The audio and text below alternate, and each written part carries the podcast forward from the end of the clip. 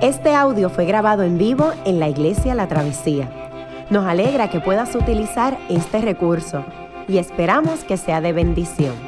Queremos que sepas que nuestra más profunda convicción, que no importando cuán útil sea esta grabación, nunca podrá sustituir la experiencia de pertenecer a una iglesia local.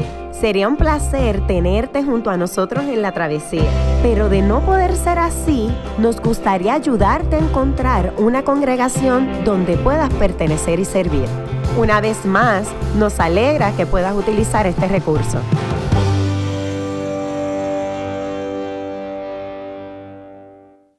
Hoy vamos a tener una experiencia medio Inception. ¿Me acuerdan de Inception? Hoy vamos a hacer un estudio bíblico sobre un estudio bíblico. Hoy vamos a leer en las escrituras sobre un hombre que está leyendo en las escrituras sobre un hombre. Eso, aquí hoy. Así que es un poquito como, ¿eh? Medio Inception. Eh, vamos a orar y prepararnos para empezar. Padre, gracias, gracias, gracias porque, porque tú estás aquí con nosotros mediante tu Espíritu. Gracias por tu palabra porque tu palabra es viva, porque tu palabra nos alimenta, porque tu palabra nos revela a ti y nos confronta y nos revela quiénes somos también nosotros mismos. Te damos gracias por esa, por esa gracia tuya que ha preservado este texto por tantos y tantos años para que nosotros hoy lo podamos disfrutar. Te damos gracias por por esta experiencia también de estar juntos, de escucharnos unos a otros, de aprender unos de otros y de venir juntos a las escrituras, a tu palabra, para crecer, para conocerte, para conocernos mejor nosotros.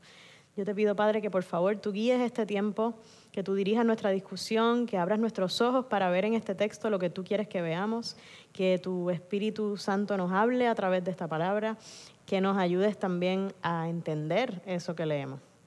Te pedimos todo esto en el nombre de Jesús. Amén. Amén. Ok, vamos a, vamos a repasar primero eh, cómo llevamos la trayectoria de hechos hasta aquí. Eh, ¿Qué ha pasado hasta ahora? ¿Qué recuerdan en los, que han estado en los estudios antes? ¿Qué recuerdan que hemos visto en este libro hasta, hasta la semana pasada? ¿De qué se trata este libro de los hechos? El Espíritu Santo, exactamente. Muy bien. ¿Y qué ha hecho el Espíritu Santo en este libro hasta ahora? Capítulo 1, 2, 3, 4, 5, 6, 7, 8. El crecimiento de la iglesia, sí. La iglesia se está, está naciendo y creciendo. ¿Qué más hemos visto?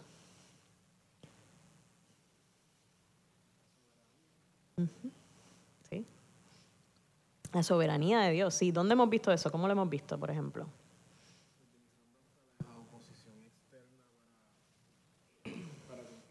De Dios. Bien. Vamos a usar los micrófonos para que se escuchen nuestros comentarios. Excelente. Cómo se usa, como el Señor usa hasta la oposición externa para sus propósitos, para su gloria. Bien. Algo más que hemos visto en Hechos hasta ahora. ¿Alguien estaba aquí la semana pasada? Ok. ¿Qué estaba pasando la semana pasada? Antes, antes de entrar a este texto que vamos a ver hoy, que es el verso 26 en adelante del capítulo 8, Vimos el resto del capítulo 8, los primeros 25 versículos del capítulo 8. ¿Alguien recuerda que, dónde estábamos, quiénes estaban, qué estaba pasando? Samaria. Samaria, bien. Estábamos en Samaria. ¿Y por qué es significativo que está el hecho de que estuviéramos en Samaria? Por el patrón que lleva el texto de Bien. Como lo que dice que Eso. Exactamente. Vimos que ese patrón, nos decía Coto, que ese patrón nos sirve como un mapa para este, para este libro completo. Vamos viendo cómo Lucas nos está llevando por ese mapa. Jerusalén, toda Judea, Samaria y hasta el último de la tierra. Excelente. ¿Qué más sucedió en Samaria? ¿Por qué más era significativo lo que sucede en Samaria? Ajá, había unas barreras importantes entre los judíos y los samaritanos y se empiezan a quebrantar, se empiezan a romper. Eh, ¿Quiénes son las personas que están en Samaria? Que conocimos en este capítulo la semana pasada. Esos personajes que empezamos a... Simón Pedro y Simón el Mago, los dos Simón, ajá, los dos Simones. ¿Quién más? Felipe. Felipe. ¿Y qué aprendimos de Felipe? ¿Qué hemos visto de Felipe hasta ahora? ¿Quién es, quién es Felipe? Uh -huh. Está prendido. ¿Está prendido? escogido- Sí, está prendido. Había sido escogido para ser diácono, pero entonces ahora el pasaje pasa a ser como parte del- de los que van a estar llevando la palabra. Ah, bien. Fue escogido como uno de los siete diáconos que escogió la iglesia y ha estado predicando desde ese entonces. Eh, Lucas en Hechos lo llama eh, como el evangelista. No- Nos presenta a Felipe como todo el tiempo predicando. Y, ¿y, qué, ¿Y dónde nos quedamos? ¿Qué fue lo último que pasó en este relato donde estamos viendo a Felipe en acción? ¿Cómo le va a Felipe en Samaria?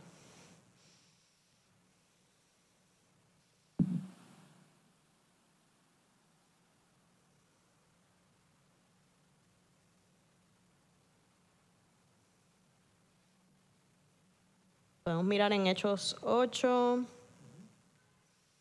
versos Cuat- seis. 4, 5, 6, 7, 8, versos 4 al 8. ¿Cómo le fue a Felipe en Samaria? Hacía milagros. ¿Sí? ¿Y cuál fue el efecto de eso? Hubo gozo en la ciudad. Esa ciudad acabó llena de alegría por el ministerio de Felipe allí en Samaria. Y luego tenemos un incidente ahí Simón el mago, que quiere comprar el poder de Dios y hacer lo mismo que hacían los discípulos. Pedro, Simón Pedro le da tremendo regañito y queda claro que esto que está sucediendo, no, esto no se compra con dinero, esto que está sucediendo no se puede manipular, esto que está sucediendo no tiene que ver con el poder de Felipe, ni con el poder de Pedro, ni con el poder de Juan. Lo que está sucediendo es una obra de el Espíritu Santo. Entonces, no, no, no te metas con lo que tú no entiendes. Esto, esto es obra del Espíritu Santo, esto no es poder nuestro, ni es algo que nosotros podemos negociar aquí y comerciar con él. Chévere, pues ahora sí, llegamos al, al texto de hoy. El texto de hoy es Hechos 8 del 26 al 40. Y primero se los pasé a cada uno para que lo tengan en papel, de manera que lo puedan marcar con los lápices de colores y lo puedan escribir con tengan más espacio que en la Biblia para escribirlo, pero mantengan la Biblia abierta para poder ver el contexto de lo que pasa antes y después. Eh, antes de leerlo en sus papeles, lo voy a leer y quiero que lo escuchen primero. Eh, Yo creo que siempre es interesante escuchar la palabra porque la Biblia se escribió así. La mayoría de la gente la escuchaba antes que leerla. Así que vamos a escucharla primero, a ver qué nos resalta, qué nos llama la atención cuando escuchamos este pasaje y luego cada uno va a tener la oportunidad de, de leerla individualmente. Un ángel del Señor le dijo a Felipe, ponte en marcha hacia el sur, por el camino del desierto que baja de Jerusalén a Gaza. Felipe emprendió el viaje y resulta que se encontró con un etíope eunuco, alto funcionario encargado de todo el tesoro de la Candace, reina de los etíopes. Este había ido a Jerusalén para adorar y en el viaje de regreso a su país iba sentado en su carroza leyendo el libro del profeta Isaías. El Espíritu le dijo a Felipe, acércate y júntate a ese carro. Felipe se acercó deprisa a la carroza y al oír que el hombre leía al profeta Isaías, le preguntó, ¿acaso entiende usted lo que está leyendo? ¿Y cómo voy a entenderlo? contestó, si nadie me lo explica. Así que invitó a Felipe a subir y sentarse con él. El pasaje de la escritura que estaba leyendo era el siguiente. Como oveja fue llevado al matadero, y como cordero que enmudece ante su trasquilador. Ni siquiera abrió su boca. Lo humillaron y no le hicieron justicia. ¿Quién describirá su descendencia? Porque su vida fue arrancada de la tierra. Dígame usted, por favor, ¿de quién habla aquí el profeta? ¿De sí mismo o de algún otro? Le preguntó el eunuco a Felipe. Entonces Felipe, comenzando con ese mismo pasaje de la Escritura, le anunció las buenas nuevas acerca de Jesús. Mientras iban por el camino, llegaron a un lugar donde había agua, y dijo el eunuco, mire usted, aquí hay agua, ¿qué impide que yo sea bautizado? Entonces mandó parar la carroza y ambos bajaron al agua, y Felipe lo bautizó. Cuando subieron del agua, el Espíritu del Señor se llevó de repente a Felipe. El eunuco no volvió a verlo, pero siguió alegre su camino.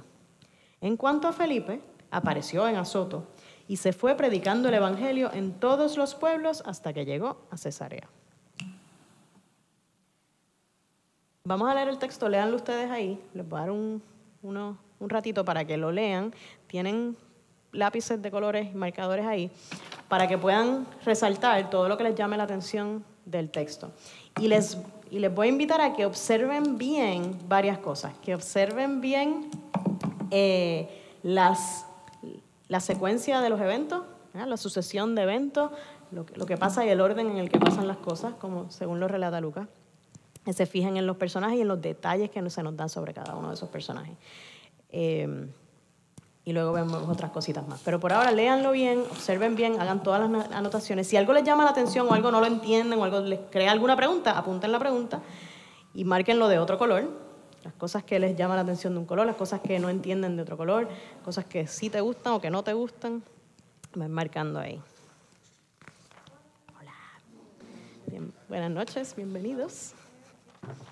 Aquí tienen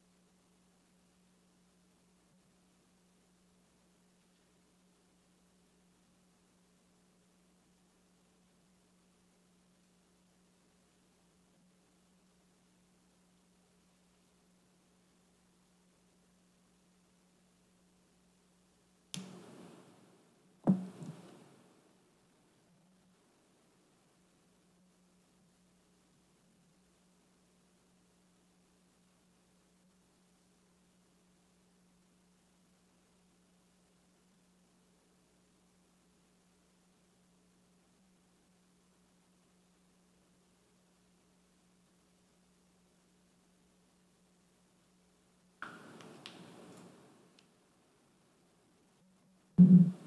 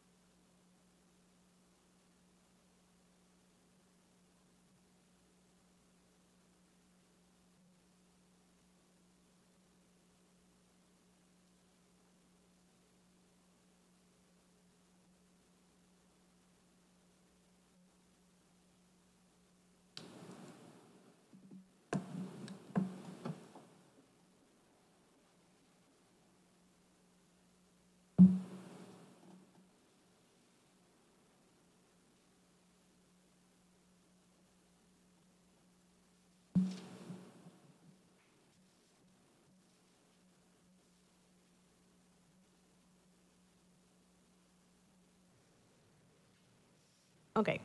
¿Qué, vamos, qué hemos ido observando? ¿Qué- Así en general primero, ¿qué cosas le llaman la atención de este pasaje? Así resaltan.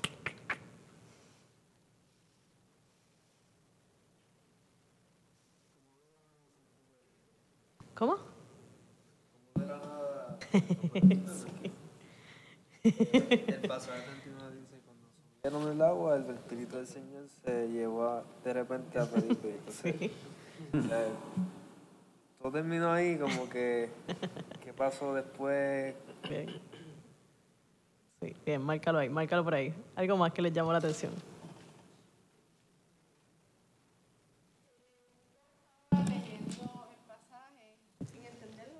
Ajá, bien. Bien, ¿qué más? ¿Alguien más?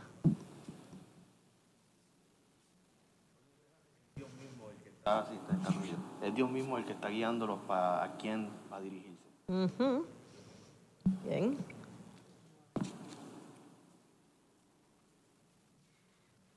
La gran pregunta para mí, ¿quién lo iba a discipular? Porque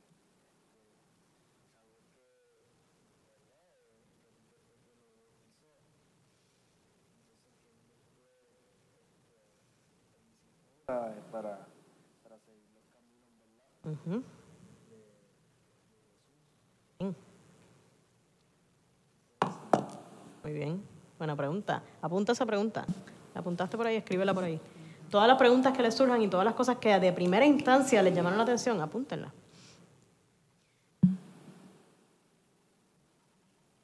Vamos a empezar con los primeros versículos. Vamos a ver los primeros del 26 al 29.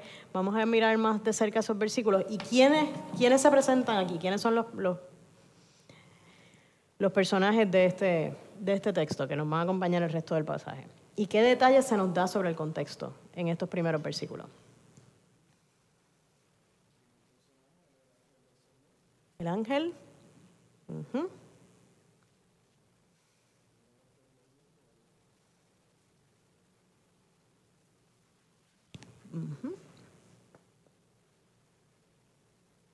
¿Quién más? Felipe. El Espíritu Santo.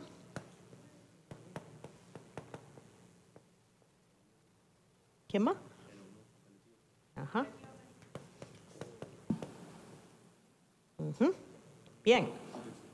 ¿Y qué se nos dice sobre cada, una de, cada uno de ellos?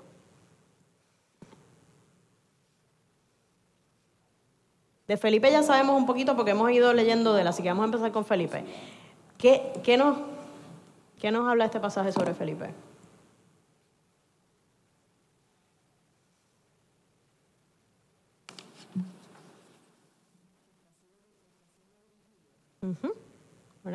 Bien. ¿Cómo empieza el texto? ¿Quién, quién inicia la acción en este texto? ¿Quién es? El ángel del Señor. Y entonces Felipe lo que hace es, el ángel se dirige a Felipe, Felipe sigue instrucciones y Hace justamente lo que le dice, lo que le dice el ángel. Bien. Y en el proceso de, de obedecer al ángel, eh, en ese proceso de hacerle caso al, a las instrucciones del ángel, es que se encuentra en ese momento con el etíope. Del etíope tenemos muchos detalles. ¿Qué, qué nos dice el texto de, del etíope? Que era eunuco, era alto funcionario, ¿qué más? Eh, que estaba encargado de qué? De todo el tesoro.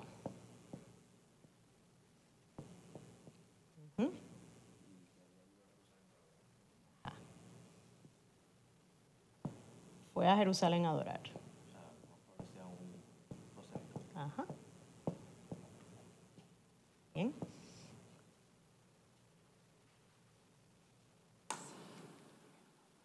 Algo más que nos se nos diga de este señor, que es etíope principalmente, ese no es su nombre, sino ese es su, su gentilicio, de dónde es. ¿Algún otro detalle que nos da el texto sobre este, el señor del carruaje? Va leyendo. ¿Qué va leyendo? Mm, va leyendo Isaías.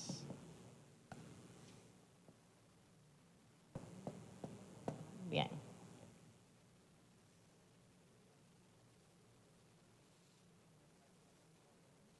Y en todo lo que está sucediendo aquí en este pasaje, ¿quién, quién ustedes dirían que es el protagonista de este texto?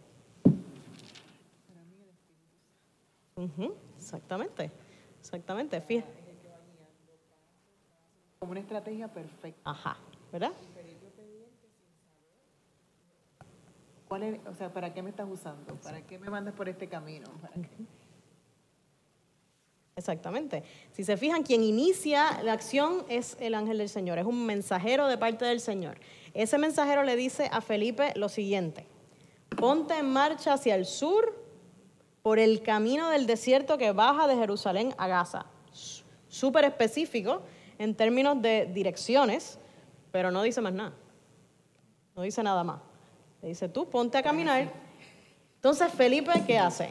Emprendió el viaje y resulta que se encuentra con un etíope, eunuco, que se nos dice mucha información de este señor, que es etíope, que es eunuco, que es alto funcionario, que está encargado de todo el tesoro de la Candace, que ella es la reina de los etíopes, que había ido a Jerusalén para adorar, que está leyendo el libro del profeta Isaías.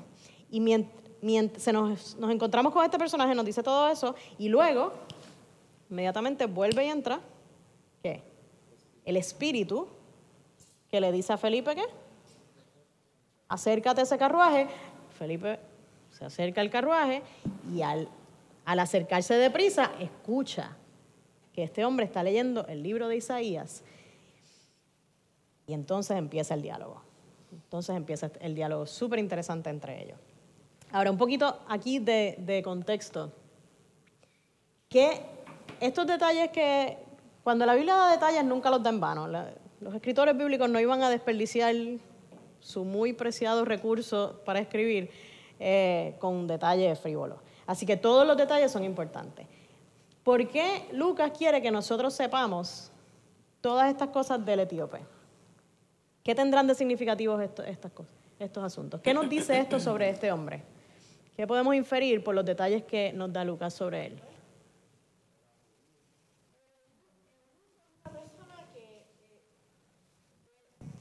Una carencia, hay una carencia. Se dice, por lo que yo estuve leyendo, la- lo- el eunuco es una persona que ha sido castrada. En el término bíblico podríamos decir que era una castración, ¿verdad? Eh, espiritual, porque no conocía del evangelio. Es un alto funcionario, tiene influencia, ¿ok? ¿Qué más dice? Eh, tiene influencia. A mí me llama mucho la atención el hecho de que él estaba leyendo un verso, estaba leyendo un libro, pero no entendía lo que estaba leyendo. Entonces, como él le dice a Felipe, a Felipe que le explique ese deseo de saber qué es lo que estaba leyendo. Bien. Entonces, el, el ángel está enviando a Felipe a predicar, que el evangelio se expanda, que continúe esa prédica a diferentes pueblos donde no se conoce. Del primer verso, del inicio al final, hay como que una relación, porque de repente lo arrebata y lo lleva a predicar y aparece en Azoto.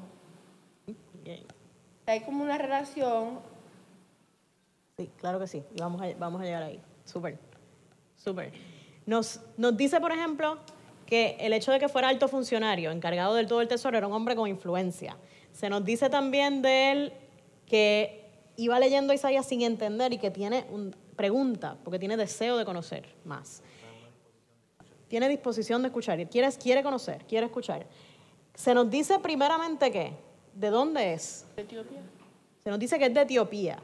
No lo que hoy día conocemos como Etiopía meramente, sino lo que hoy día es Sudán, toda esa área del norte del África donde hoy día está Sudán. Eh, se nos dice de dónde es, que esto es súper notable. ¿Por qué es notable que él sea etíope? ¿Por qué es importante este dato? Recordemos el mapa por donde vamos en Hechos, ¿verdad? Vamos. Empezamos en Jerusalén, al resto de Judea, cruzaron a Samaria, ¿y qué es lo que viene después? Lo último de la tierra. Estamos, estamos cruzando ya a los gentiles, a los que a los que son de otros pueblos y se nos especifica que él es de que él es etíope, se nos especifica que es eunuco y esto es, importante también. En ese, en ese entonces era muy común que a los niños, a algunos, algunos niños se les cogía y se les castraba desde niños eh, y se les ponía en posiciones importantes de influencia pensando que al no tener una progenie pues no tendrían que preocuparse de ellos, de que ellos quisieran estar garantizando dinero para sí y para sus descendientes, porque no iban a tener descendientes. Eh, en el caso de cuidar a las mujeres, no tenían que tener ningún peligro con, con las mujeres de alto rango. Entonces, a veces se usaba la palabra eunuco como decir funcionario. Se podía decir un eunuco en vez de decir un funcionario, pero en este caso, en el texto, nos dice las dos cosas, que es eunuco y que es funcionario, lo cual nos indica que es ambas cosas, o sea, que era físicamente eunuco, pero también era funcionario de la Candace, que es la reina, como decir la reina de los etíopes, ¿no? La Candace es como el título de ella, es como decir el faraón en Egipto, no importa cómo se llama el faraón, es el faraón tal, pues la Candace es la reina de los etíopes. Entonces, él tiene mucho poder a su cargo. Es un hombre encargado de todo el tesoro, era como el secretario de Hacienda de Etiopía.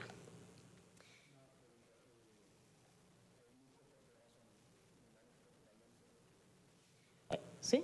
O sea, era, era eunuco porque cuando pequeños los castraban para ese tipo de posición y los guardaban para ese tipo de posición. Y esto, esto es un detalle importante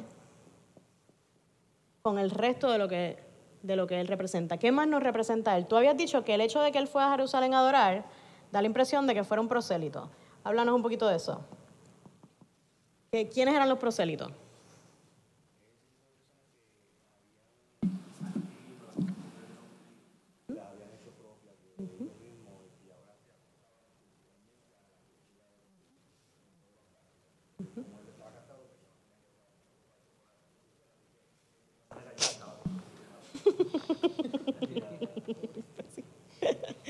Sí. En, ese, entonces había muchas personas de los demás pueblos que tenían interés en la religión judía, que tenían interés en, o que creían en que había un solo Dios y no eran politeístas y por ende iban buscando eh, eh, esta religión, iban entonces al templo en búsqueda de esa religión. En el caso de que alguno de ellos quisiera hacerse parte, hacerse miembro del cuerpo, tenía que pasar por un proceso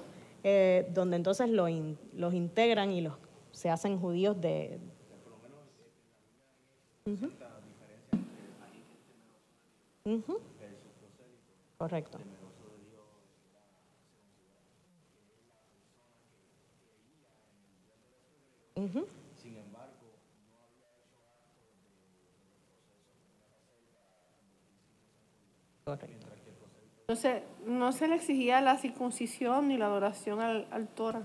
¿Pero? Que no se le, al prosélito no se le exigía la circuncisión. A los prosélitos sí. A los prosélitos sí, sí, se le exigía. Sí, había una, una categoría como un poco menor, que es lo que nos estaba contando aquí Abimael, que se les llamaba los temerosos de Dios, eh, que no necesariamente han llegado a convertirse plenamente. Cornelio. Exactamente.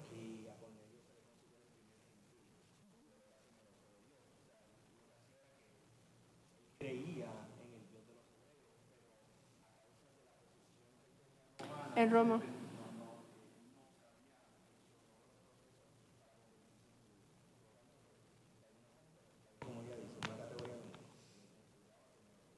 Y había en ese entonces eh, unos ritos de ingreso, de ingreso al, al pueblo, que incluía también el bautismo en, en- en muchos casos.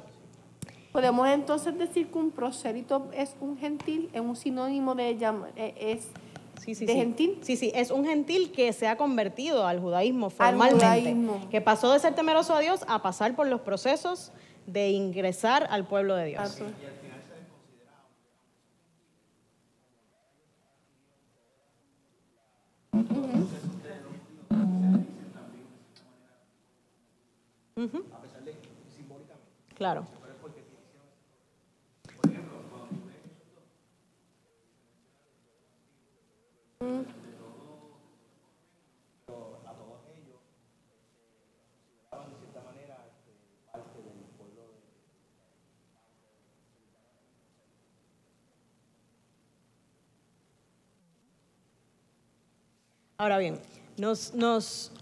esto es interesante porque nos dicen, nos dicen los estudiosos, por ejemplo, Justo, Justo González, que habla mucho de la historia de ese entonces, nos comenta que hay muchos temerosos de Dios que nunca llegan a ser prosélitos por diferentes razones. Eh, algunos es porque finalmente no les interesaba lo suficiente, algunos no estaban dispuestos a pasar por todos los ritos que eso exigía, eh, pero algunos es que el judaísmo mismo no se los permitía.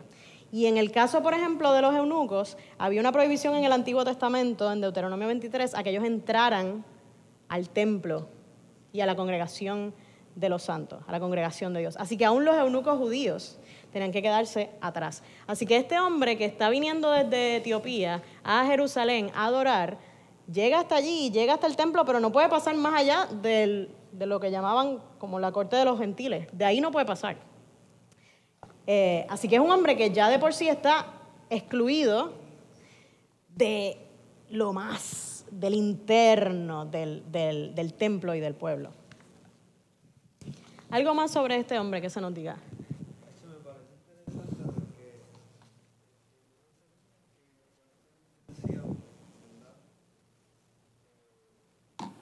gustaría saber, ¿verdad? Eh, visualizarme ese momento, ¿verdad? Donde Felipe, este, tomó la decisión, ¿verdad? De bautizarlo y, y en nombre de Jesucristo. Y, ¿sabes? Él se fue, pero quizá hubo, pienso yo, ¿verdad? ¿Verdad? Que quizá había un paso que tenía que cumplir, ¿verdad? Para que eh,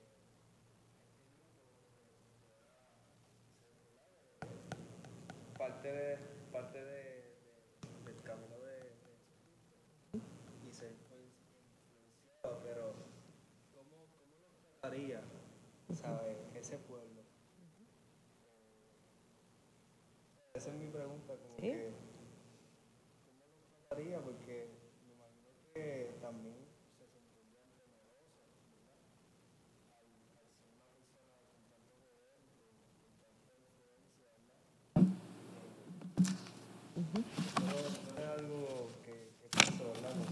Sí, y esa, esa es una excelente pregunta. ¿Cómo, ¿Cómo reaccionarían los judíos a él cuando él llega allí a adorar?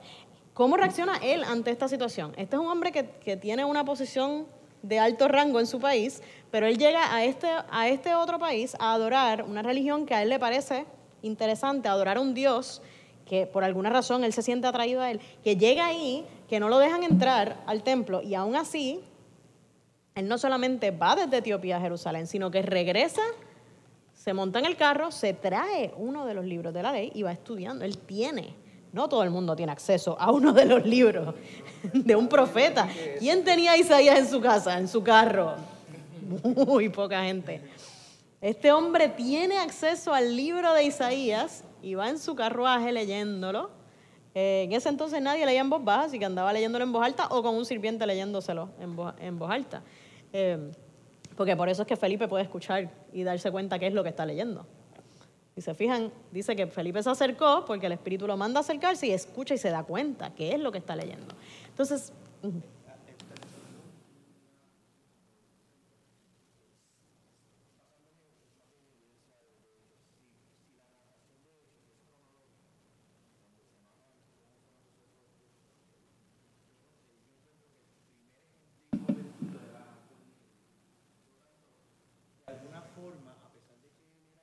Bueno, Cornelio no, no ha aparecido todavía en hecho. Por eso, por eso digo que está en Ujú, Correcto.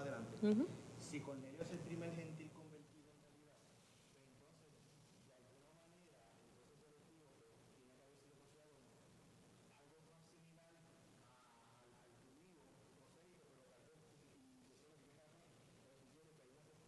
en realidad, porque hay unas restricciones de que algo, por ejemplo, a una persona que le falta un ojo, no podía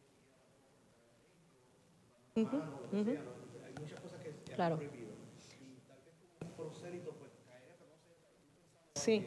Mira, no están de acuerdo los estudiosos sobre quién fue el primer eh, gentil con- convertido. Y precisamente al estudiar este pasaje, eso es uno de, eso es parte del debate. La pregunta es, ¿Lucas está presentando este texto de forma cronológica? Porque si lo está presentando de forma cronológica, entonces este, entonces este etíope sería el primer gentil convertido. Pero, También el, el del capítulo 6, el que escogieron, este, Nicolás, también era el de Antioquía, y era prosélito también. correcto, y era prosélito. En el, en el, y eso, pues no, no están de acuerdo en si es, o, si es o no cronológico, o si Lucas lo que está tratando de hacer es presentar los relatos de Felipe juntos y quiere que nosotros veamos, y eso sí es importante porque haya pasado cronológicamente así o no, lo que es importante es que Lucas quiere que veamos a Felipe en Samaria y después Felipe aquí. Que comparemos lo que, la obra que Dios estaba haciendo con él en Samaria y luego el Espíritu, un ángel del Señor lo envía al desierto a hablar con una persona. Allá había multitudes y había una masa, una masa de una ciudad entera feliz siguiéndolo. Y lo que sea o no que haya sucedido justo después o muchos años después, porque luego se nos dice en Hechos que él vivía en Cesarea. Eh, así que al final de este pasaje él termina en Cesarea y posiblemente empezó en Cesarea también. No sabemos si esto ocurre justo después del- de su episodio en Samaria o pasa un poco después, pero la pregunta es importante por lo que tú estás diciendo, ¿quién fue el primer? eh, Eso, eso es lo que ellos se están preguntando, ¿fue primero Cornelio o fue primero este etíope? Pienso que fue Cornelio. De verdad. Chévere, vamos a ver un poquito el proceso, el, el proceso de este texto y cómo este texto nos va llevando y el proceso en el que este diálogo se da. Vamos, el orden de las cosas aquí es importante. ¿Cómo, cómo vemos ese suceso? ¿Qué, ¿Qué notaron en el orden de las cosas en este pasaje?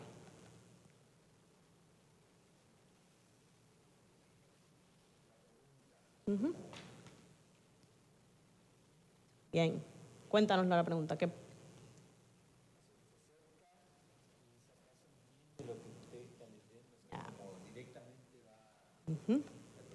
Interesante, es interesante esto. Que hasta ahora hemos visto que quien inicia la acción es el Señor. Dios envía a Felipe a este lugar, sin, sin, sin especificarle muchísimo más que sepamos. Él llega a ese lugar y cuando llega a ese lugar se encuentra con este carro. Y cuando ve el carro, ¿qué pasa? El Espíritu le dice acércate al carro. Él se acerca al carro y da la casualidad que él se acerca al carro y ¿qué escucha? ¿Qué es lo que él escucha? Antes de la pregunta, incluso Marcelo, antes de la pregunta, por él estar cerca del carro, ¿qué escucha? Que alguien está leyendo y ¿qué está leyendo? Está leyendo del profeta Isaías y a raíz de eso, y él se da cuenta que está leyendo. Entonces, él le hace esa pregunta, ¿no? ¿Acaso entiende usted lo que está leyendo? Y empieza ese diálogo. ¿Cómo responde, cómo responde el, el etíope?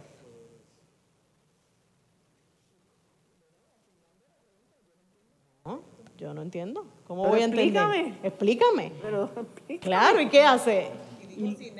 Si nadie me lo explica, ¿cómo lo voy a entender si nadie me lo explica? Entonces, ¿qué? Lo invita a subir. Súbete aquí, explícame. Lo invita a subir. eh, Felipe sube.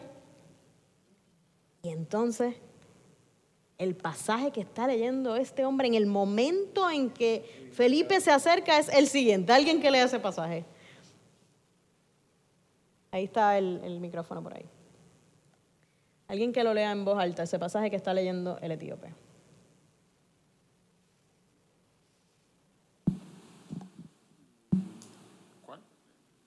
Oveja fue llevado al matadero. 32 Ya, ya. y 33. Como oveja fue llevado al matadero, y como cordero que enmudece ante su trasquilador.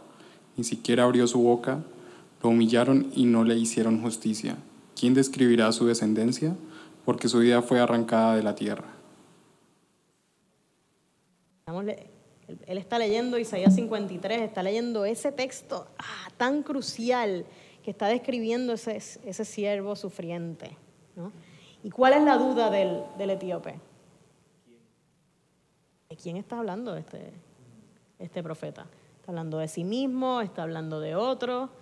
eh, y eso eran debates que se estaban dando incluso, in- incluso dentro del judaísmo. El, Isaías estaba hablando del pueblo de Israel y el sufrimiento del pueblo de Israel. Está hablando de sí mismo, está hablando del Mesías, pero ¿cómo va a ser? Porque ese Mesías así tan calladito y sufriente.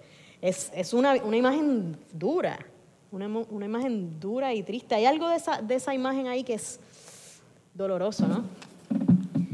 La idea de que lo humillaron, que no le hicieron justicia, que fue llevado como oveja al matadero y como cordero que enmudece, ni siquiera abrió su boca. ¿Quién describiría su descendencia? Porque su vida fue arrancada de la tierra. Ahora, esto lo está leyendo este hombre que está adorando en un templo donde él no puede entrar en el templo, eh, que no tiene descendencia ni tiene posibilidad de descendencia, y está leyendo un pasaje donde el profeta está hablando de este hombre a quien se lo arrancan de la tierra y por ende no va, quién verá su descendencia, y está diciendo que ha sufrido, que ha sido humillado, que él está presentando esto. Y de ahí Felipe agarra, ¡pa! ¿Y, Felipe empieza desde ese pasaje comenzando con ese mismo pasaje de la Escritura, le anunció las buenas nuevas acerca de Jesús. Que el, o sea, el pasaje es perfecto, vamos. La Biblia entera habla de Jesús, o sea que cualquier pasaje que él estuviera leyendo podía llegar a hablar de Jesús, pero estaba ahí más evidencia de la providencia divina que tú hablabas al principio, ¿no? Es- tenemos ahí donde en el momento en que él se, levan- él se acerca, él está leyendo Isaías, le pregunta de quién está hablando. Entonces él aprovecha y...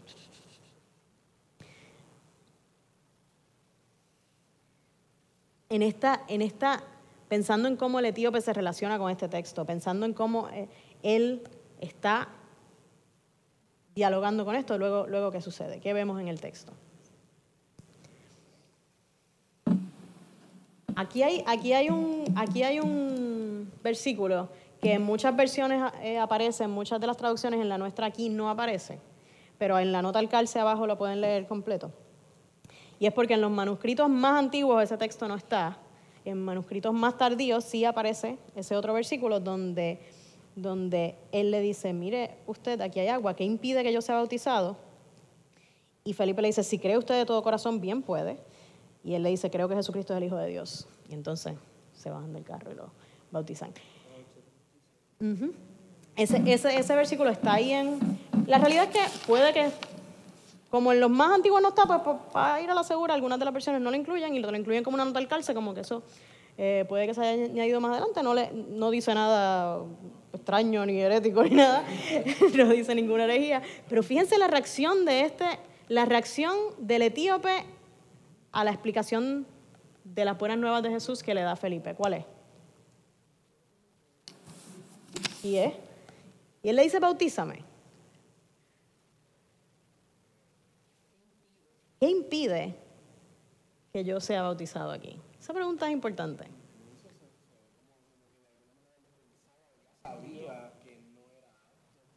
Ah, él, ¿qué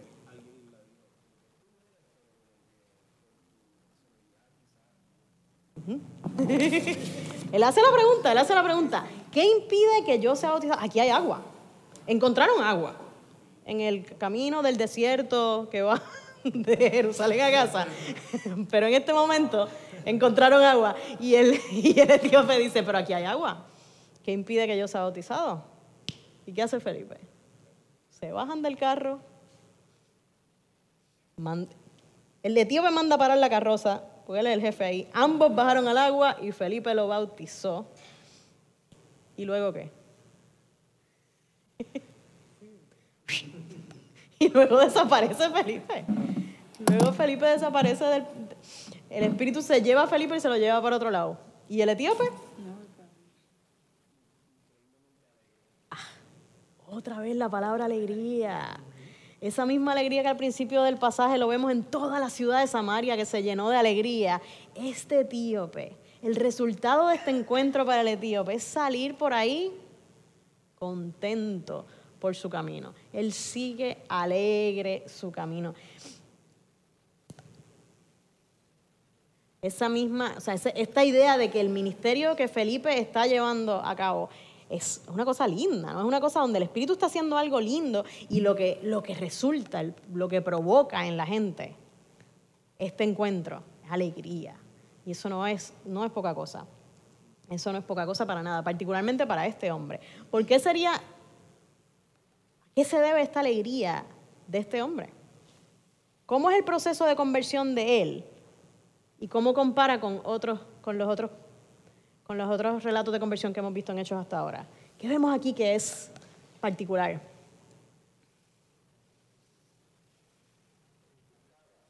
Buscaba, sí, en este, en este caso había un interés, como que ya parece que ya el Espíritu estaba obrando en él, ¿no?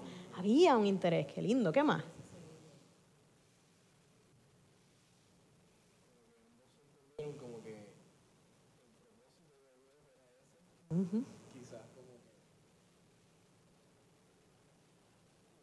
Sí. Eso.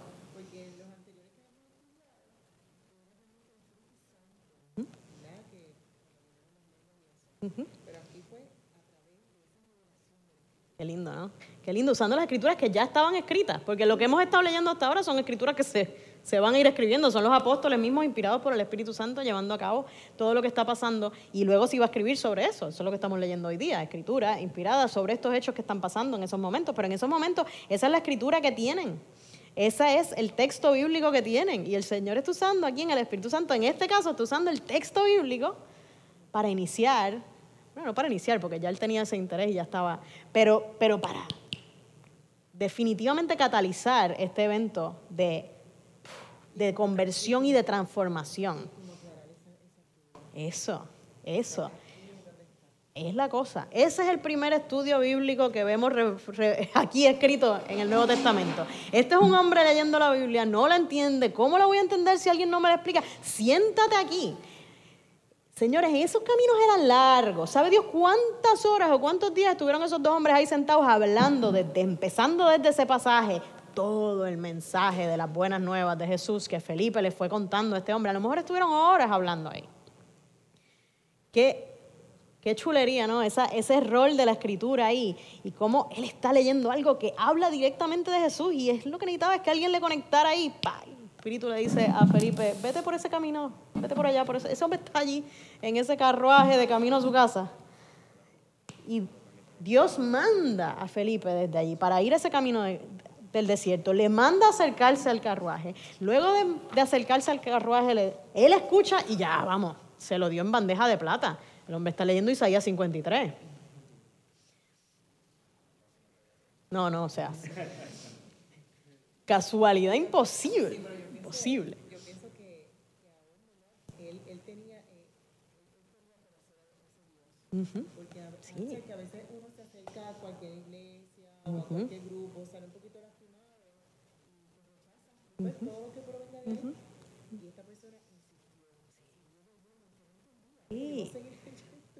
este hombre va a adorar a un, a un a un templo lejos de donde él está. Él, él, busca, él va, él está excluido de ahí, él ni siquiera puede entrar del todo. Él aún así tiene suficiente interés como para seguir leyendo esto. Él se lo lleva, viene alguien, él le hace preguntas, le dice, siéntate aquí conmigo, explícame esto, háblame. Él entonces entiende a Jesús y dice, pero si aquí hay agua, aquí hay agua que impide que yo me bautice ahora mismo. Y pum, ahí mismo se bautiza. Iván. Sí, si coge el micrófono está por ahí.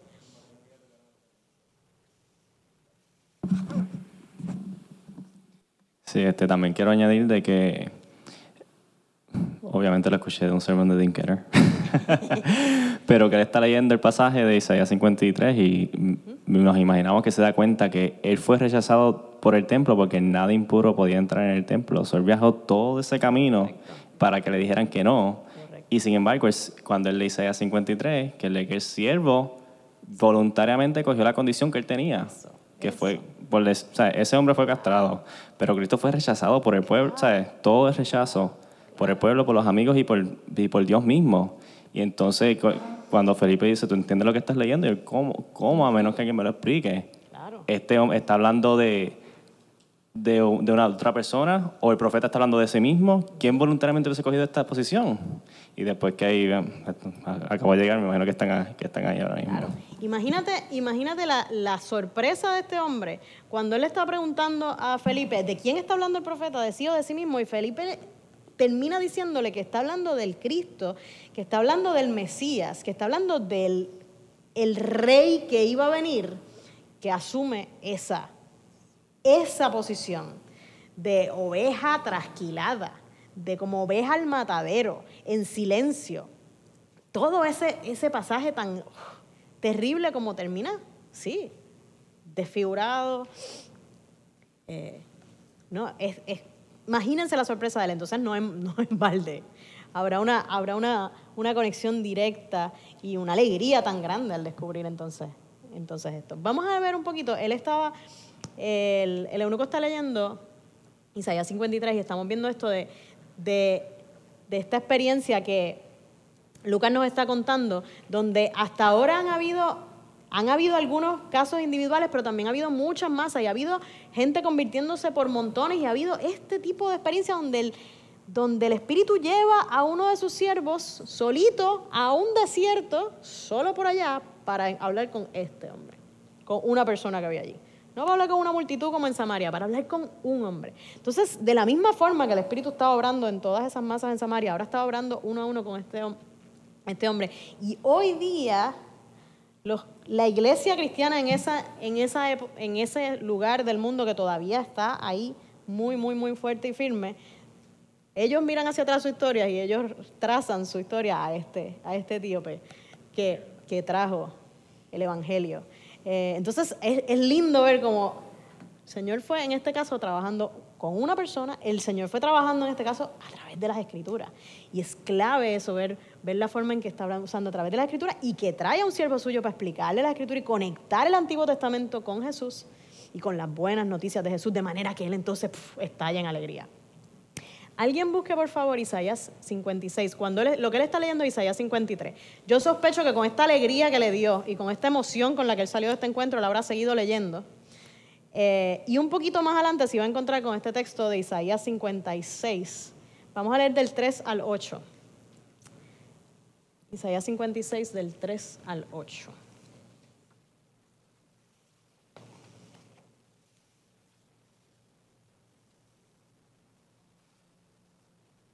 ¿Alguien lo tiene? Con el micrófono, por favor.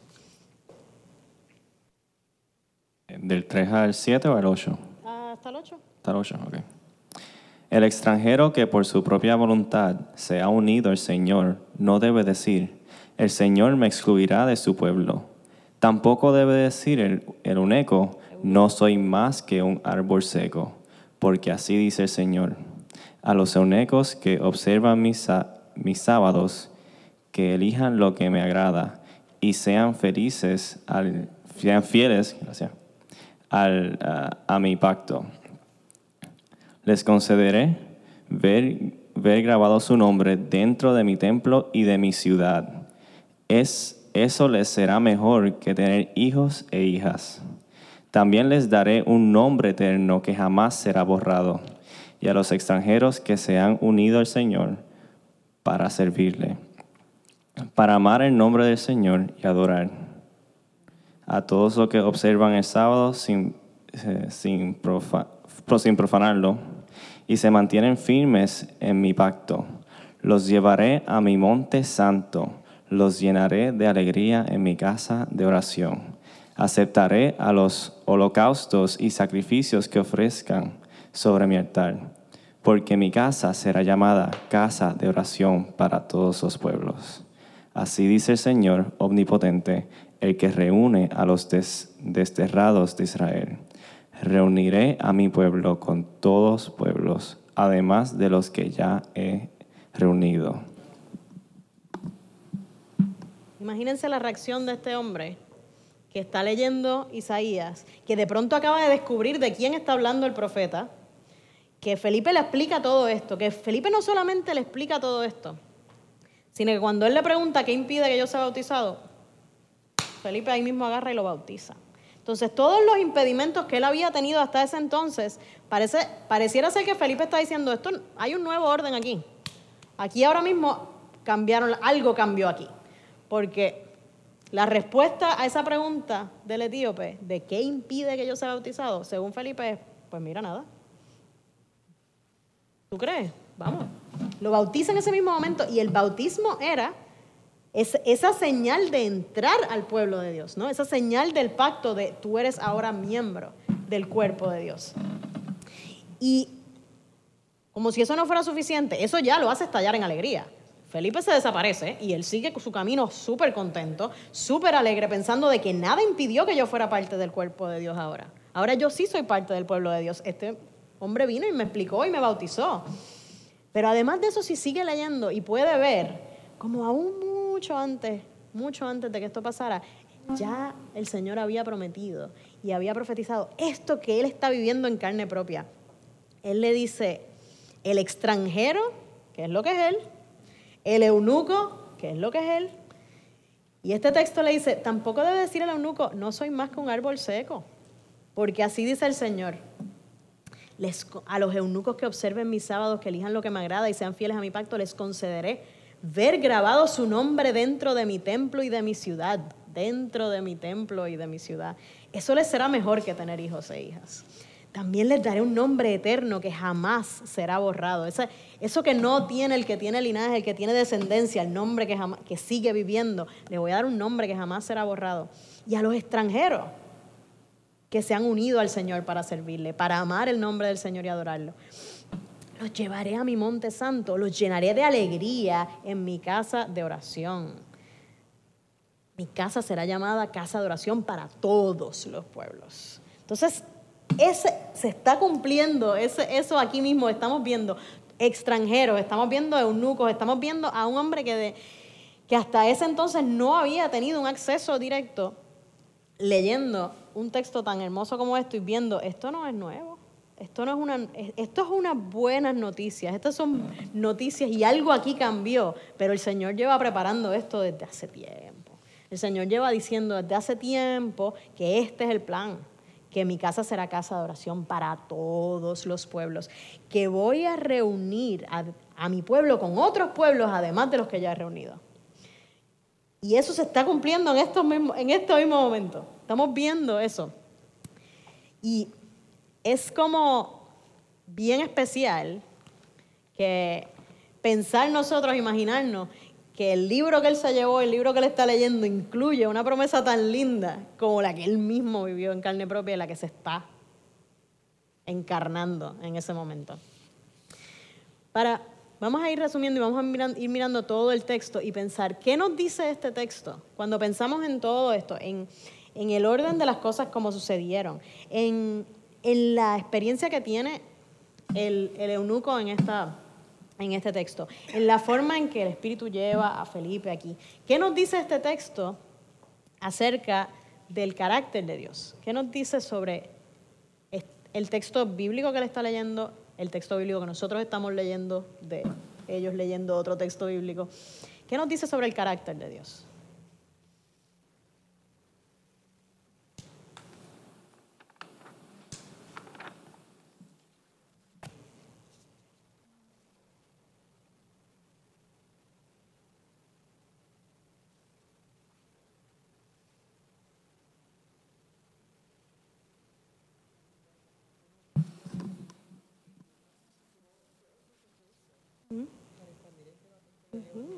Ujú. Ajá, nada lo limita. Eso. Él, él está poniendo todas las cosas en su... Él sabe exactamente lo que está haciendo. Chévere, exactamente. Por acá. Ok, eh, la- desde el principio dice que un ángel del Señor le habló, o sea, le dijo a Felipe, entiendo que Dios envía a sus hijos, que la obra no es de nosotros, sino es que es de Dios, porque Dios fue el que tuvo la iniciativa para acercarse a Felipe. Y a veces nosotros en el Evangelio, en la misión, ¿verdad? En misiones, evangelismo, nos creemos que esto es de nosotros y la misma iglesia. Y esto no es de nosotros, ese es el Señor el que nos está poniendo en nosotros el querer como el hacer. Porque no se trata de nosotros. Así que es su obra y Él nos va a enviar, nos va a capacitar porque Él no sabía nada. Él se- simplemente obedeció. Eso es lo que nosotros tenemos que hacer, obedecer a la voz de Dios. Aunque no entendamos muchas cosas porque Él no le enseñó qué específicamente iba a ocurrir en el camino. Sin embargo, Él obedeció a lo que Dios demandó de Él y nosotros tenemos que ser así, escuchar su voz y obedecerlo.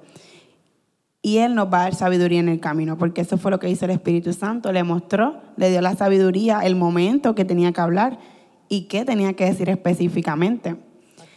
De igual manera, apunte por aquí que el Señor, como decía la hermana, que para el Señor no hay límite porque la mies es mucha. Hay gente que, que está anhelando conocer del Señor, hay gente que, ¿verdad? Como ese etíope, están deseosos, de, tienen hambre del amor de Dios y la misericordia del Señor. Y la mies es mucha, pero Dios ha de enviar a los obreros y nosotros somos esos obreros. Y así, ¿verdad? Era eh, ese etíope que hay muchos que se están preguntando cómo yo voy a entender el Evangelio, cómo yo voy a ¿verdad? servir al Señor. Si nadie me lo explica, si ustedes no salen de la iglesia, si usted- ustedes son la iglesia, pero si la iglesia no hace su trabajo misionero evangelístico, ¿cómo ellos van a entender? ¿Cómo ellos van a ser alcanzados? ¿Cómo van a escuchar y van a entender el Evangelio de Dios? Así que era un poco confrontador a nosotros mismos, diciéndonos que si nosotros no salimos y no hacemos lo que tenemos que hacer, ellos no van a poder entender ni acercarse al Señor. Bien, gracias, sí. Algo más que nos diga este texto sobre el carácter de Dios, sobre el carácter, y ya tú empezaste a hablar sobre el carácter de sumisión, de cómo es- Misericordioso, cómo es Dios, compasivo. De cómo es misericordioso, que es compasivo, que no... Que Es un Dios, ah, el Evangelio es para todo. Nos muestra que no importa que Él va a alcanzar a cualquier persona, solamente, y altos funcionarios, gente quizás importante, el Señor a los pobres como, ve- ve- ¿verdad? Ve- Estuvo con ellos allá que nos enseñaron en las clases pasadas, también va a estar con los altos funcionarios. También, también, exactamente. Iván.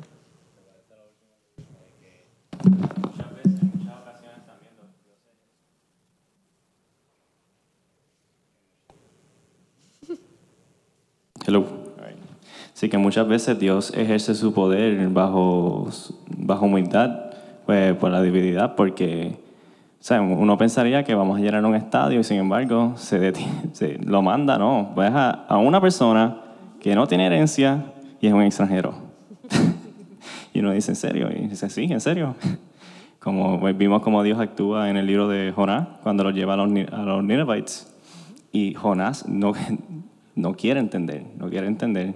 Y él le dice, ¿te importa tanto un árbol? Y sin embargo, hay más de dos, dos ¿sabes? se me olvidó el número, perdón, de gente que no sabe de su mano derecha ni su izquierda.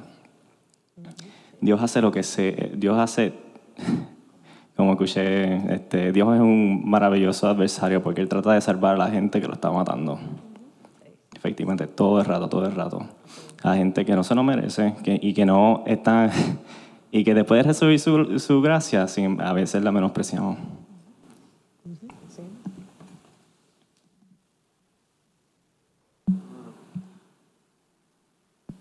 Ahora me, ahora me vino a la mente que nosotros siempre estamos hablando de las multitudes que se habían convertido, ¿verdad? Por, el, um, por la predicación de Pedro. Pero aquí el Señor, como tú estabas diciendo, que mandó a Felipe tan solo para, para una persona en el desierto y todo eso, es como que, Dios mío, tú estás brutal porque tan solo para una persona no le interesa que sean tan, tanta gente, una multitud, un estadio. Él quiere a la gente, él ama a la gente y aunque sea una persona va a transformarlo porque de persona en persona se va a transformar todo el mundo. Claro.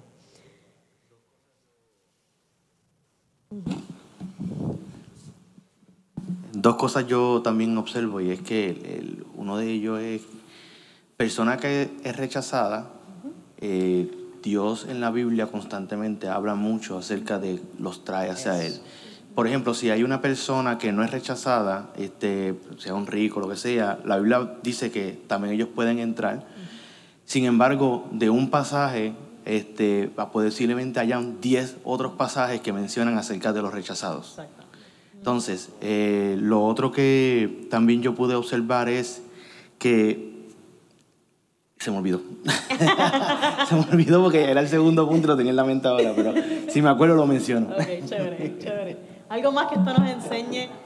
Este texto nos habla sobre el carácter de Dios, este texto nos habla sobre el carácter de la misión de Dios, cómo es, cómo opera la misión de Dios. Este carácter nos habla sobre las escrituras también. ¿Qué nos, qué nos dice este, este pasaje sobre las escrituras?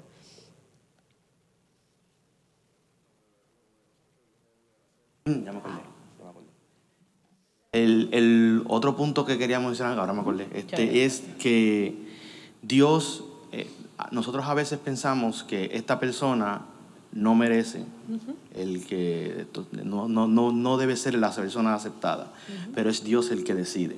Entonces, eh, una de las cosas que, conforme a cómo se ha llevado el texto, que eh, el eunuco había sido rechazado por el pueblo que decía que era pueblo de Dios, sin embargo no lo quería incluir dentro del pueblo, ahora Dios dice, no, no, no, ese va a ser pueblo mío. Entonces, eh, ahí es otra cosa que nosotros tenemos que estar conscientes de que a veces nosotros pensamos, esta persona no va a llegar al Evangelio, pero no somos nosotros el que decidimos.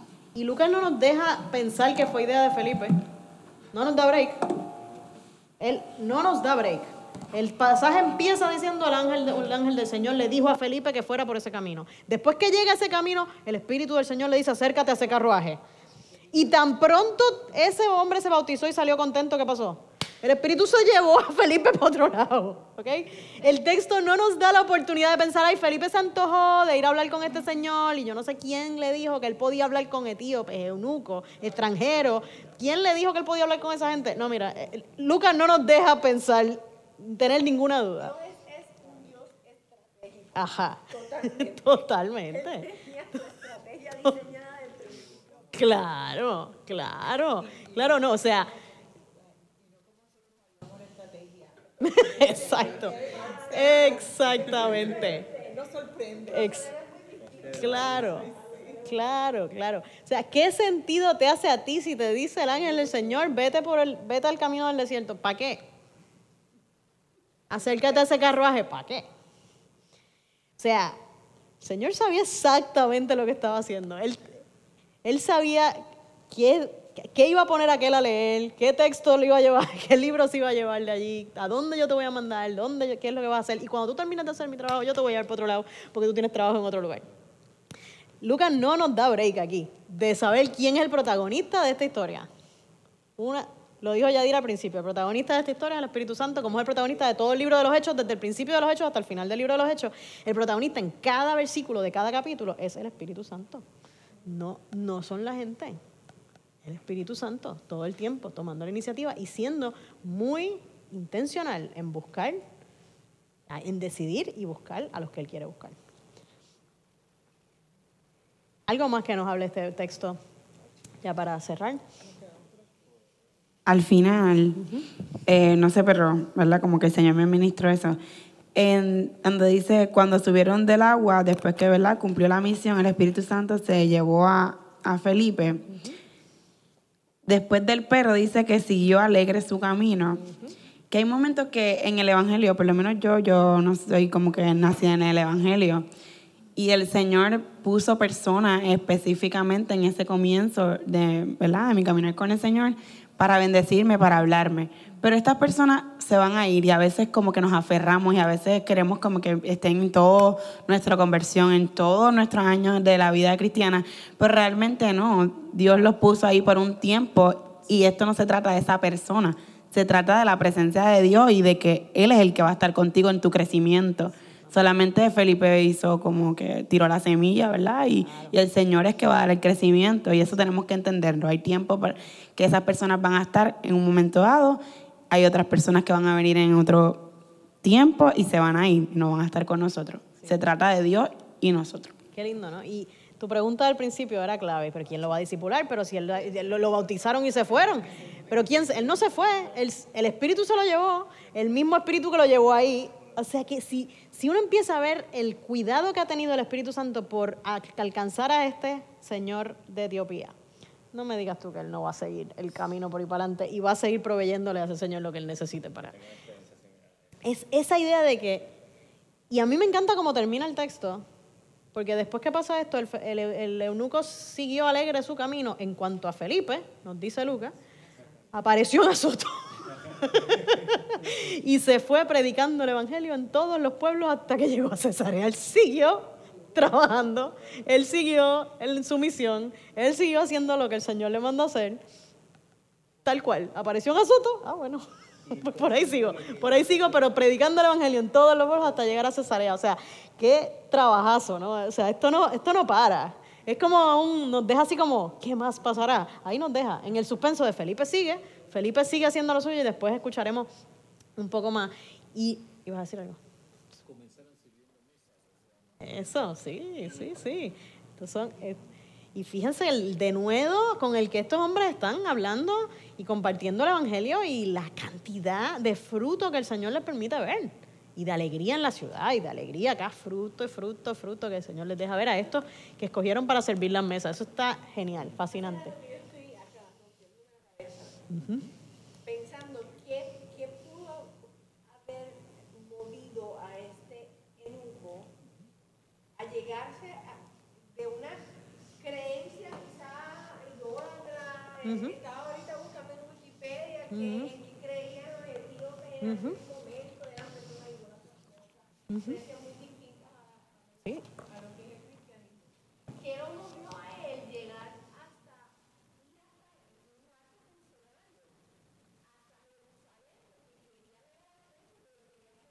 era eso de lo que estaban hablando? Eso. Y, y encontrarse con que no lo dejaron entrar dentro, lo que él representaba. Porque hay un ego, ¿ves? De que yo soy un alto funcionario. Entonces, pienso que quizás era esa, es, esa misma proliferación del evangelio que estaba llegando ya a esas partes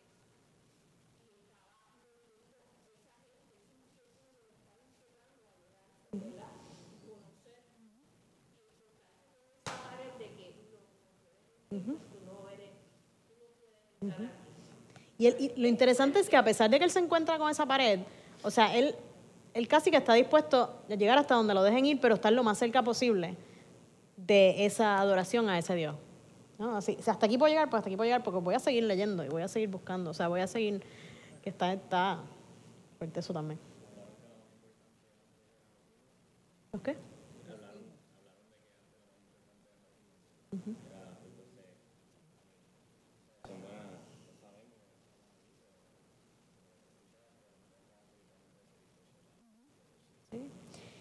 Y, y claramente lo que vemos desde un principio, o sea, es, eh, Dios estuvo preparando todo esto como lo estuvo preparando a él. No, no, hay, no es que estuvo preparando a Felipe para llegar ahí, pero por supuesto que estuvo preparando a este etíope desde años antes. hombre, que este hombre ya se encontraba en la situación de que era un eunuco, de que no No podía tener hijos. Ujú.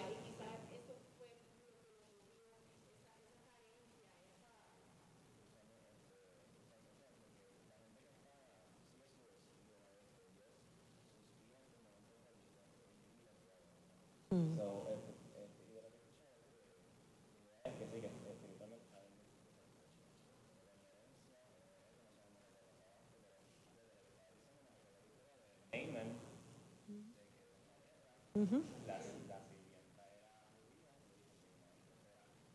Impresionante porque sabrá Dios ese tipo mató a su, a su familia y no decía ahora que se muere.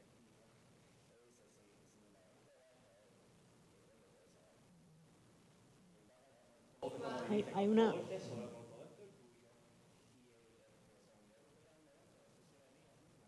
Eliseo. Y él le dice, van a tener. Por favor.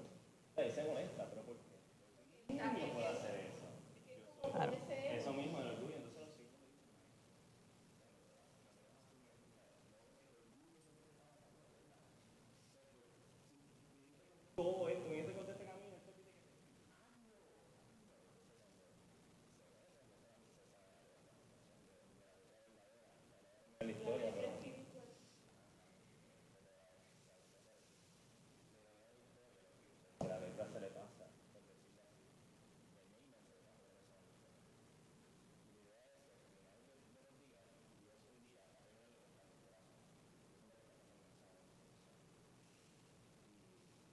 los hijos Lo impresionante de esto es que sabemos que entendió el Evangelio porque salió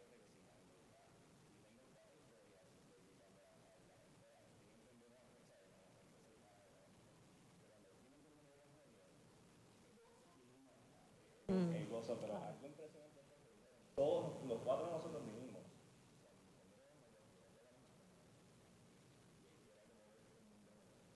Completamente nuevo. Matthew Koresh, que era ex musulmán cuando lo escuchamos, mi primo y yo nos quedamos como que lo mismo que dijimos nosotros.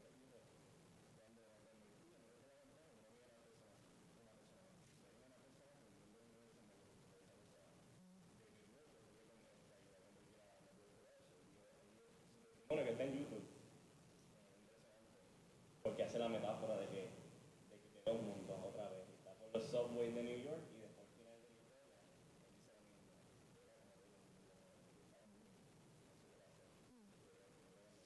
No, cambia todo, cambia todo. Cambia todo.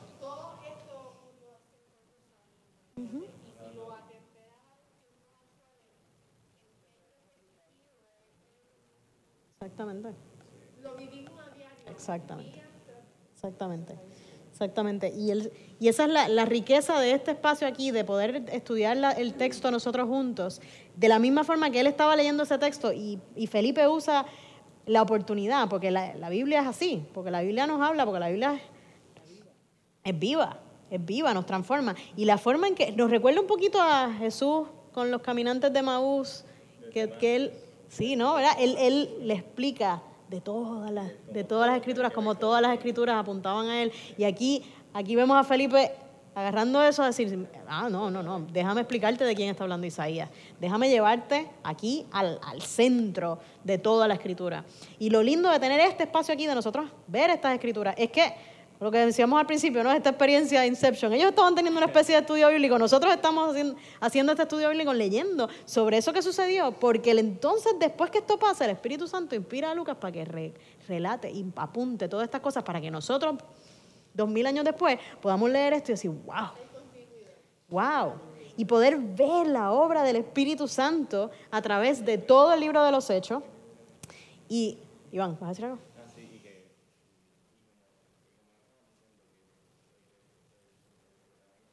Exacto.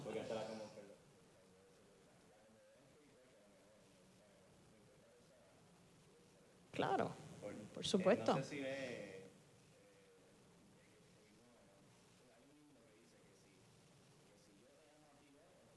Está buscando Claro. ya Dios ya Dios ya Él- él siempre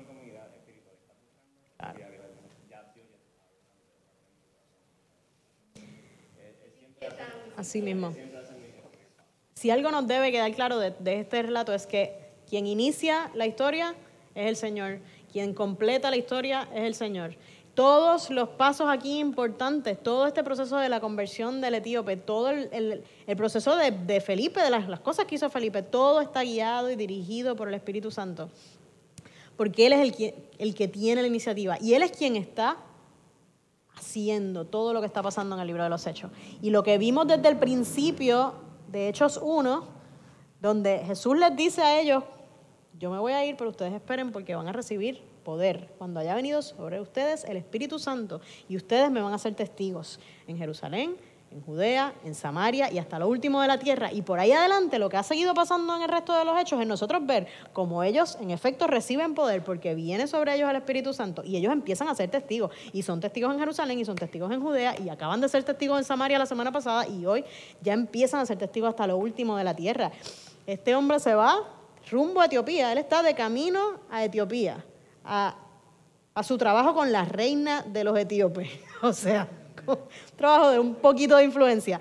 Mientras tanto, Felipe está por todas las ciudades de camino a Cesarea predicando y terminan ahí en Cesarea. Y lo que viene la semana que viene, por lo que no podemos faltar. Entonces, uff, uno de los episodios más espectaculares del libro de los Hechos que abre aún más la puerta hasta, los, hasta lo último de la tierra. Lo que empieza a pasar ahora, a raíz de la conversión de Saulo que viene ahora, es... Uf, Entonces sí que los gentiles los vamos a ver más y más y más y más y más. Ahora esto se va a poner bueno, así que no se lo pierdan. por el mismo Vaticanal a la misma batihora la semana que viene. Vamos a orar y vamos a darle gracias al Señor por este tiempo y vamos a darle gracias al Señor por su palabra y vamos a pedirle que nos siga hablando así. Padre, gracias. Tú eres bueno, Señor.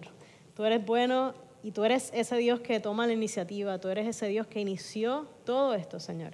Tú eres el Dios que inició la búsqueda de nosotros, que nos buscó, que nos llamó, que nos adoptó, que nos rescató de nosotros mismos. Tú eres ese, Señor. Tú eres ese Dios que nos salvó y nos ha traído hasta aquí hoy. Y, y, te agradecemos, Señor, ese amor tan grande que tú has tenido por extranjeros como nosotros, Señor. Aquellos que no éramos pueblo y hoy podemos decir que somos pueblo tuyo. Señor, gracias porque tú has decidido, porque te place y porque nos amas, hacer de todos nosotros un solo pueblo en ti. Y te agradecemos por esos hijos tuyos que tú estuviste usando desde esta época en la que estuvimos leyendo hoy. Te damos gracias, Señor, por la forma en que tú fuiste orquestando esto, moviendo a Felipe, moviendo a tus siervos, moviendo a este etíope. La forma en que tu Espíritu Santo fue levantando tu iglesia en ese tiempo. Es una alegría para nosotros hoy, Señor. Esa misma alegría que tenían ellos nos da a nosotros saber que tú estabas obrando y tú estás obrando hoy de la misma manera, Señor. Ayúdanos a ser sensibles a ese espíritu tuyo, Señor. Que seamos obedientes y que seamos capaces de seguir a donde tú nos guías y que tú nos regales oportunidades como esta, de, compartir la palabra con otros, de explicar las escrituras a los que están leyendo y no la entienden, de celebrar con alegría la obra tuya en cada uno de nosotros, Señor. Gracias por tu espíritu, gracias por tu iglesia, gracias por tu palabra que sigue siendo viva hoy y que nos habla y nos confronta. Y te pido, Señor, que nos siga hablando durante el resto de esta semana, que tú sigas trayendo a nuestra memoria este pasaje y tú nos sigas ayudando a meditar en él y aprender de ti lo que tú quieras que aprendamos de ti, Señor. Que te conozcamos más a ti, que nos conozcamos mejor nosotros mismos, Señor. Que podamos ver cómo tú eres y cómo es tu obra y cómo es tu misión. Te pido que nos acompañes a todos de regreso a nuestras casas, que nos lleves con bien y que tú sigas acompañándonos como hasta ahora durante el resto de la noche en el nombre de Jesús. Amén. Qué bueno que pudiste escuchar esta grabación. ¿Qué tal si la compartes con otros? Recuerda que hay muchos más recursos en nuestra página latravesía.org, donde también puedes realizar un donativo. Dios te bendiga.